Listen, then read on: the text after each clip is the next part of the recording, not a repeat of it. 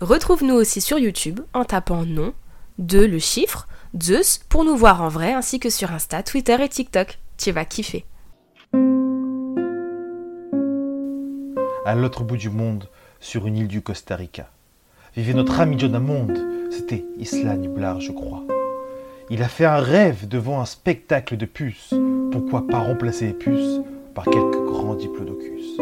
Et c'est le grand départ pour un week-end fantastique. Bienvenue à Jurassic Park dit John Hammond d'un air tonique. Mais c'était sans compter Nedry et son plan machiavélique. C'est le début d'une aventure aux conséquences catastrophiques. 4. Attention, dino danger. Il a déjà mangé la chèvre, maintenant il veut t'attraper. Attention,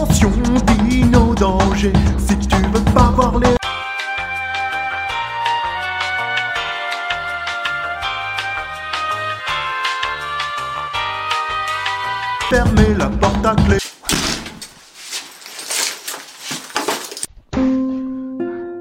Ah, vous êtes là? Eh ben, vous savez quoi, ça fait quand même un, moment qu'on s'est pas vu, hein. Eh ben, aujourd'hui on va parler de... de... de Jurassic Park. C'est un bon film ça, Jurassic Park, hein. Vous savez que ce film-là a révolutionné le monde des effets spéciaux en mélangeant animatronique et effets numériques? Non? Eh ben, prenez un verre d'eau, asseyez-vous, moi je reprends un petit peu mon souffle, et vous savez quoi, aujourd'hui, nom de Zeus, c'est Jurassic Park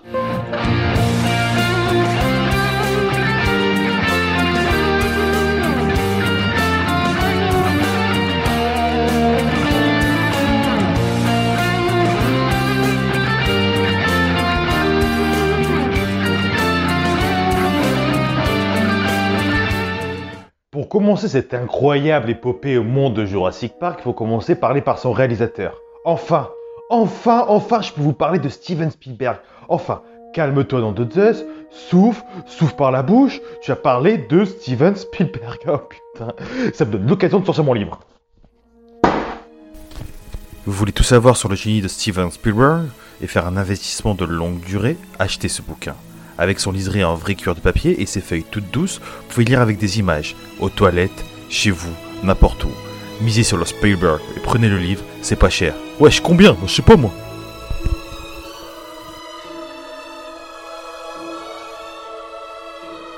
Steven Spielberg est né en 1946 dans l'état de l'Ohio. Très jeune, il s'intéresse au cinéma. À l'âge de 12 ans, il réalise son premier court-métrage grâce à la caméra 8 mm de son père, Fireflight. En 1968, il réalise son premier long métrage, Amblin, nom qui donnera à sa future boîte de production en 1981. Très tôt, il décroche un contrat pour la télévision pour Universal Studios. Il fait partie de la nouvelle génération de cinéastes qui ont créé le nouvel Hollywood. On pense notamment à George Lucas, Steven Spielberg, Brian De Palma et Martin Scorsese. Et, euh, il réalise notamment plusieurs épisodes de séries emblématiques des années 70, tels que Night Gallery ou Colombo. Je vous ramène vers la vidéo de Monsieur Mea qui est très très bien mais c'est en 1971 qu'il réalise le téléfilm Duel, prévu au départ pour la télévision, qui rafle un maximum de prix, dont le prix d'Avoriaz en 1973. Du coup, Spielberg réalise une version plus longue pour le cinéma. En quelques années, Spielberg est passé de la télévision au cinéma. En 1974, il réalise son premier long métrage exclusivement pour le cinéma. Malgré les honneurs, ce film ne rencontre pas le public escompté. À l'âge de 28 ans, il réalise le premier blockbuster d'histoire du cinéma. On pense aux Dents de la Mer. Par la suite, il réalisera des films plus personnels, comme La couleur pourpre en 1986 avec Whoopi Goldberg, qui est nominé pour 11 Oscars, mais n'en remportera aucun. Il se tournera ensuite vers la production de films de plus blockbusters, plus grand public, notamment on pense à Retour vers le futur, Gremlins ou Poltergeist. Par la suite, dans les années 90, il alternera entre films très grand public et films plus personnels. Bon, c'est là on arrive à l'année charnière du cinéma de notre enfance, 1992-1993. Des grands grands films Terminator 2, Porco Rosso, Aladdin, Reservoir Dogs, impitoyable. Et bien sûr, Jurassic Park, en parler aujourd'hui. Vous me suivez dehors? Jurassic Park est le 17e roman de Michael Crichton et 7e roman sous son vrai nom, après Un train d'or pour la Crimée et La variété d'Andromède. C'est un scénario de film au départ qu'il écrit en 1983 où des chercheurs essaient de recréer des tyrannosaures. Mais ça ne plaît pas, il retravaillait, il retravaillait son scénario, plus au final faire le placer dans un parc d'attractions. Mais sous le point de vue d'enfant, et ça aussi ça ne lui plaît pas trop trop, et surtout ça marche pas pour lui. Du coup, il écrira sous le point de vue des adultes, et là ça marche. Là, il avait le scénario qu'il voulait. Il écriva donc un roman. Mais avant la fin de ce roman-là, il attira plusieurs studios de cinéma, des grands studios de cinéma qui avaient flairé le T-Rex aux œufs d'or, si on peut dire. Il y avait Universal qui voulait le donner à Spielberg, mais il y avait aussi Warner Bros. qui voulait le donner au jeune Tim Burton qui sortait de ce moment-là de Batman. Sony Entertainment qui voulait le donner à Richard Donner, qui venait à peine d'avoir le plus gros succès de sa vie avec L'arme fatale, et la Fox qui voulait le donner à Joe Dante, qui venait de sortir à peine de Gremlins.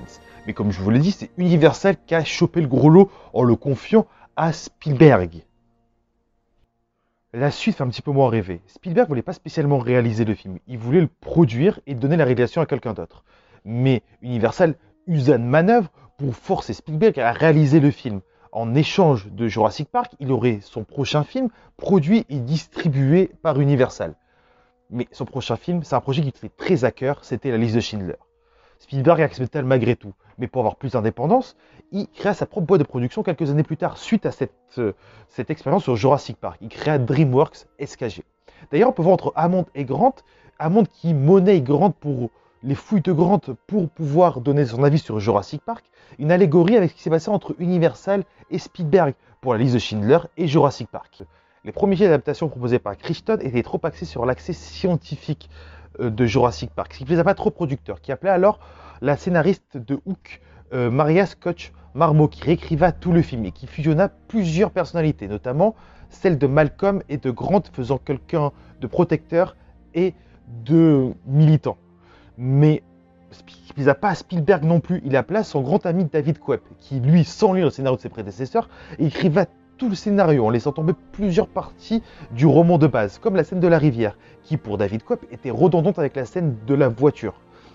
Mais c'est grâce à lui qu'on le doit aussi la merveilleuse scène de Monsieur ADN, que voici. Oh, ça alors, monsieur ADN, mais d'où sortez-vous, dites-moi? De ton sang Une seule goutte de ton sang contient des milliards de brins d'ADN, les fondations de la vie. Une molécule d'ADN, comme moi, est un négatif pour créer une chose vivante. Et il arrive que des animaux qui ont disparu depuis des millions d'années, comme les dinosaures, laissent leur négatif pour qu'on les trouve. Il faut simplement savoir où chercher.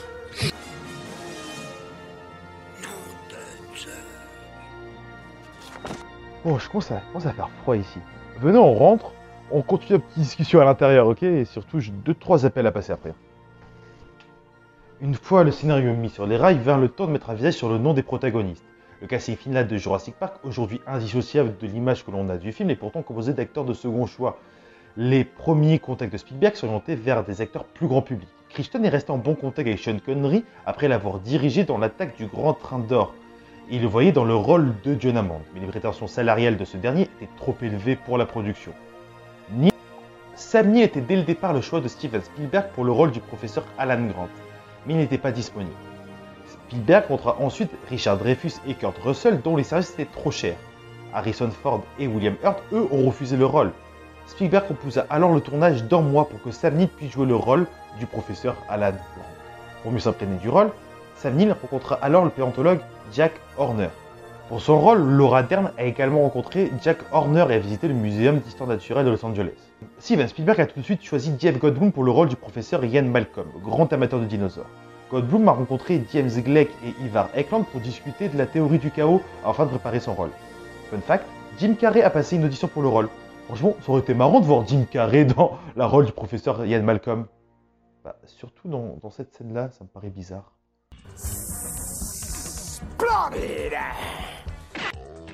Richard Attenborough n'avait pas joué dans un film en tant qu'acteur depuis The Human Factor de Todd Preminger en 1979. Les équipes artistiques travaillent sur la conception des décors et de l'identité visuelle du film. Le tournage sur les îles de Kauai et de Oahu ont nécessité des travaux titanesques dans le plus compliqué et le plus ingrat fut la mise en place des clôtures. 10 km de câbles étendus entre deux pylônes fichés dans le sol dans du béton. Le tout dans des endroits difficiles d'accès, que ce soit au milieu de la jungle ou au sommet d'un canyon. Avant de construire des décors pour les lieux de tournage, il fallait construire des routes pour y accéder. L'autre gros chantier fut la construction du centre des visiteurs, dont le design fut élaboré par John Bell et Rick Carter, s'inspirant des thématiques religieuses. La forme générale du bâtiment reprend celle d'un temple existant à Jérusalem, tandis que la porte représente un œuf stylisé qui irradie autour de lui, le symbole de la renaissance des dinosaures.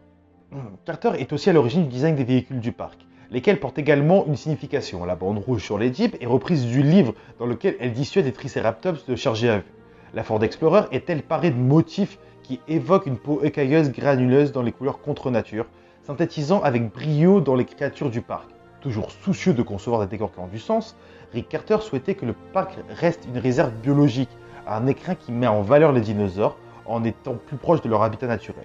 En 1993, il est allé jusqu'à imaginer ce qu'aurait pu devenir Jurassic Park s'il avait ouvert et sa vision était étrangement prophétique. Je ne voulais pas que le parc soit plein de bâtiments commerciaux superficiels et inutiles. Même si c'est probablement quelque chose vers quoi le parc finirait par tendre s'il ouvrait. J'ai pensé que pour le film, ce serait vide de sens. Après tout, c'est pas Disneyland. Ce que les gens iraient voir à Jurassic Park, ce sont des dinosaures dans leur habitat naturel, pas des trucs construits à la main de l'homme. Pendant 10 ans, au moins, cette idée serait prise au sérieux. Jusqu'à que quelqu'un commence à tourner les dinosaures en attraction de foire. Donc pour moi, c'était une chance que le parc ne soit pas terminé. J'étais pas obligé de prendre tout ça en compte. John Aville est un artiste dont la vision a transcendé de nombreux films avant Jurassic Park. Il travaille sur l'identité visuelle de la campagne de promo. Il est chargé de réaliser les concepts art, les affiches et storybook pour le teaser. Il doit faire face à la consigne de Spielberg de ne montrer aucun dinosaure en dehors du film. Il prend le parti de dessiner à travers un rideau de brume ou sous forme de silhouette noire se découpant dans le ciel. L'image sélectionnée par Universal pour être la piste du film représentait la porte du parc avec en arrière-plan le centre des visiteurs et des traces de T-Rex qui en sort. Elle fut tardivement remplacée mais utilisée pour certains cinémas par l'affiche qu'on connaît actuellement. Spielberg voulait marquer le lien entre le livre capitalisant sur le logo de la couverture, déjà très populaire à l'époque. Bon, euh, deux trois appels qui vont pas tarder à arriver. Vous me suivez dans le bureau ou pas? Après plus de deux ans et un mois de pré-production, le tournage commence enfin sur l'île de Kewa à Hawaï. Trois semaines qui impliquent des prises de vue à l'extérieur à différents moments de la journée. Mais la veille de la fin du tournage, l'équipe se retrouve bloquée dans l'hôtel à cause de Inky, le dernier ouragan en date à avoir frappé Hawaï. Spielberg profite des prémices de la tempête pour tourner quelques plans de la mer démontée, des arbres qui tombent, des gens qui crient, de tsunami Euh, Non, parfois je m'emporte un peu, non, non, pas de tout ça. Il profite juste de tourner quelques plans de la mer démontée qui sont d'ailleurs visibles dans le film. Pendant que tout le monde se barricade au sous-sol et quelques cascadeurs vont à l'extérieur avec des radios pour aider, essayer d'aider la population. Pendant ce temps-là, Richard Attenborough, l'acteur qui joue John Hammond, reste enfermé dans sa chambre toute la journée, pendant tout le long de la tempête. Quand on lui demanda pourquoi il resta stoïque et sans peur pendant ce moment-là, il répondit Tu sais, mon garçon, j'ai survécu au Blitz. Lorsque le cam revient sur l'île dévastée, la priorité n'était pas d'évacuer une équipe de tournage qui se retrouvait là malencontreusement.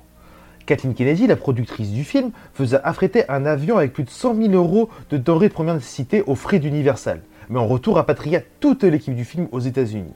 La légende raconte qu'un certain Fred Sorensen était le pilote de l'avion, mais aussi le pilote de l'hydravion dans Les Aventuriers de l'Arche perdue de Steven Spielberg 15 ans plus tôt. À peine deux jours plus tard, le tournage reprenait en studio Hollywood avec la scène de la cuisine. Ce décor, comme celui du bunker, était conçu en fonction des déplacements prévus pour les Raptors, afin de pouvoir y manœuvrer facilement avec les animatroniques. En réalité, la taille des deux plateaux était démesurée par rapport à leur utilité fonctionnelle. La cuisine de Jurassic Park était bien trop grande et ses meubles métalliques beaucoup trop longs et espacés entre eux. L'aspect métallique brillant voulu par Spielberg a posé d'ailleurs un problème aux équipes de tournage, car tout s'y reflétait. Les cadreurs, les marionnettistes devaient y déployer des trésors d'ingéniosité pour ne pas apparaître dans les reflets ni faire briller un projecteur ou autre élément lumineux. Au final, les enfants paraissent bien seuls et désarmés dans la cuisine face aux Raptors. Les acteurs marchaient littéralement sur les montres de l'équipe technique, cachés dans le moindre coin, allongés sur le sol, voire même sous le sol pour les marionnettistes chargés déplacements des animatronics. Mais les scènes tournées en studio ne se limitent pas à celles se déroulant en intérieur dans le script. Plusieurs scènes de la jungle et de nu ont pris naissance dans les hangars d'Universal et de Warner Bros. La chute de la voiture le long de l'arbre sur Grant et fut réalisée le long d'une structure métallique de 17 mètres qui devait simuler une descente de 50 mètres. La structure fut recouverte sur trois côtés par des branches et des écorces synthétiques, figurant sur trois niveaux de hauteur différents. La chute fut filmée en trois fois, remontant la voiture et les acteurs entre chaque prise pour la faire redescendre le long d'un autre côté. Bon bah, coupé, hop là. Bon, ce qui marche en ce moment, tout ce que je sais, c'est que c'est le fit and fun. Et avec ça, si je peux aussi remplacer la voix off, c'est c'est gagné. Hein bon, on va appeler le premier participant. Hein Bonjour, je viens pour l'offre d'emploi. Euh, bonjour. Comment vous êtes au courant? Je connais quelqu'un qui connaît quelqu'un. C'est une longue histoire. Bon, bon, ok. Vous êtes ici pour... Trêve de papotage. Je m'appelle Olive, cinéphile et bibliothécaire. Déteste le bruit et ceux qui disent pas tout. Surtout des bêtises. Bon, c'est quoi le film du jour? Jurassic Park Ok, je suis sûre que t'as pas dit ça. Tu savais que les designers sonores chargés de recréer les sons écrits des dinosaures ont eu du pain sur la planche? Aidés des découvertes en paléontologie, ils ont tenté de se rapprocher le plus possible de ce qui aurait pu ressembler à la voix des créatures en faisant appel à tout un panel d'animaux sauvages et domestiques. Au programme, le signal rassurant du sympathique brachiosaure a été créé avec des sons de baleines et d'ânes. Les malins vélociraptors sont reconnaissables grâce à leur cri strident. Il a été recréé à l'aide de sons d'éléphants de mer, de dauphins et de morses. Le rugissement terrifiant du T-Rex que l'on entend au loin a été obtenu en combinant une ribambelle de sons d'animaux. Aboiements, pingouins, éléphants, rugissements de tigres et vagissements d'alligators. Je suis prise Comment vous savez ça? Bon, bon, bon, ok, ok. Bon, on vous rappellera peut-être un jour, ou, ou peut-être jamais, ou- on, on verra quoi. Allez, Oui, ok. À bientôt. co- comment ça bientôt? Bon, Kinzo, à ton tour.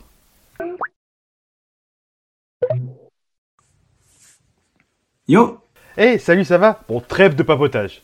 Tu aimes le cinéma? Non? Tu veux venir dans une de mes vidéos Sur Jurassic Park? Ah ouais, ouais, grave cool, grave cool. En plus, je connais le film, j'aime bien. Ouais, c'est cool que t'en parles en vrai. Cool, cool, cool, cool, cool, cool, cool. Bah, tu sais quoi? On se capte. Ouais, de ce que je sais, c'est que Spielberg a pas dirigé le montage euh, parce qu'il était sur la pré-prod de euh, la liste de Schindler. Enfin, je sais pas l'écrire, tu sais, Schind- Bon, bref. Et du coup, c'est George Lucas, son grand pote, qui s'est occupé du montage. Euh, et du coup, on doit une partie de Jurassic Park. Bonjour, je me permets de revenir. Tu as oublié de parler d'un truc et je me permets de te reprendre. Euh, je... Non, je ne te permets pas. Chut Je sais que la collaboration entre Steven Spielberg et Michael Crichton a mené à la création d'une série médicale que Crichton avait imaginée 15 ans auparavant. Sans Jurassic Park, on n'aurait jamais eu de urgence. Et donc pas de George Clooney. Voilà. À bientôt. Bientôt, oui, à bientôt. Quand- Enfin, comment ça, à bientôt Ouais, allô Allô, Dim, ça va? Euh, Apparemment, tu fais être youtubeur. J'en ai parlé la dernière fois, je sais, tout ça. euh. Moi, je peux donner un coup de boost. Franchement, j'ai une chaîne YouTube avec un petit peu d'abonnés, un petit peu de personnes qui regardent. Euh, tu veux ouvrir ta chaîne YouTube, donc euh, moi, je me dis, je peux- tu peux devenir voix pour moi. Je t'envoie des, des textes euh, que j'écris, que tu lis. Et, et voilà, quoi. C'est bon pour toi. Non, je ne veux pas, je veux pas une manga, pas de ciné, en plus je suis pas à l'aise. Bon, au pire, on t'est passé par d'autres youtubeurs, hein, Joueur du Grenier, le chef Otaku, euh, euh, Mastu, euh, pff, je pense que ça doit passer, Monsieur Mea, ça doit passer quoi, hein. franchement, je pense que ça peut être cool quoi. C'est bon ça, non? Bah non, connard. Attends, tu veux me remplacer? Mais non, non, mais attends, tu t'es pas lancé dans la chanson toi? Oui, mais t'inquiète pas. Toujours le temps pour l'argent. Euh, bon, Ouais. laisse-moi prendre les rênes. Ce sont Jurassic Park et Terminator 2 qui ont réellement propulsé Hollywood dans les effets spéciaux numériques. Steven Spielberg était pourtant parti sur une vieille méthode d'animation, le go motion, consistant à filmer en mouvement et image par image des sortes de marionnettes animées. Le procédé avait été inventé par les équipes de George Lucas dans l'Empire contre-attaque. Mais des techniciens d'ILM ont travaillé en douce sur un projet d'animation d'images purement numérique qui a émerveillé Spielberg. Au final, l'essentiel des dinosaures sera donc des animations électroniques avec quelques répliques robotisées en latex et métal pour les plans rapprochés, notamment pour les monstrueux tyrannosaures. Les effets spéciaux numériques mixés aux effets traditionnels ont, comment dire, amené à des situations rocambolesques.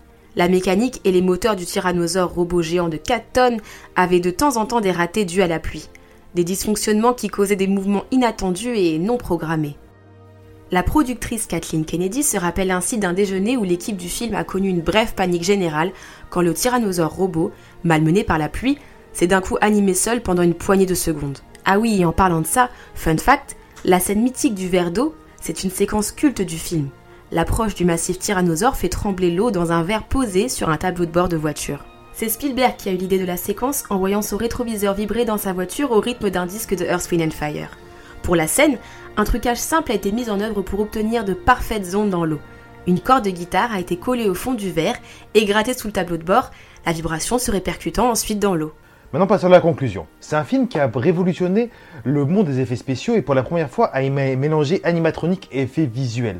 Les effets sont pas tous naturels dedans. Il y a beaucoup d'effets spéciaux numériques. C'est un des pionniers des effets spéciaux numériques. C'est pour ça que c'est un des films cultes et qui marque le temps, avec Terminator 2 qui est sorti pratiquement à la même époque.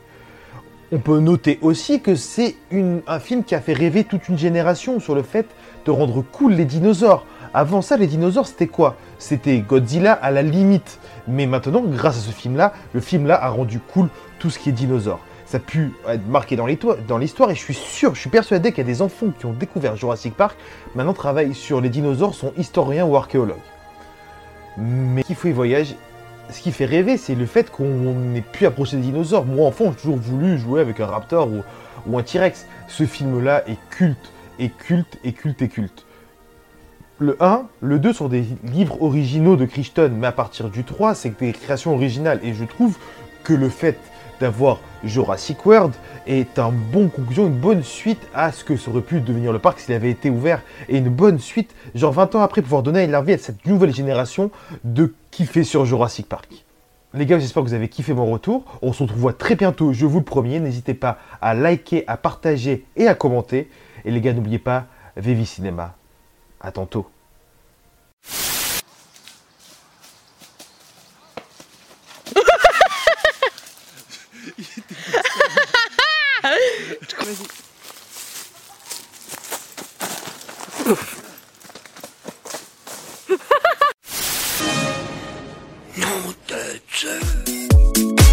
Tu aimes rugir, les T-Rex et les parcs d'attractions?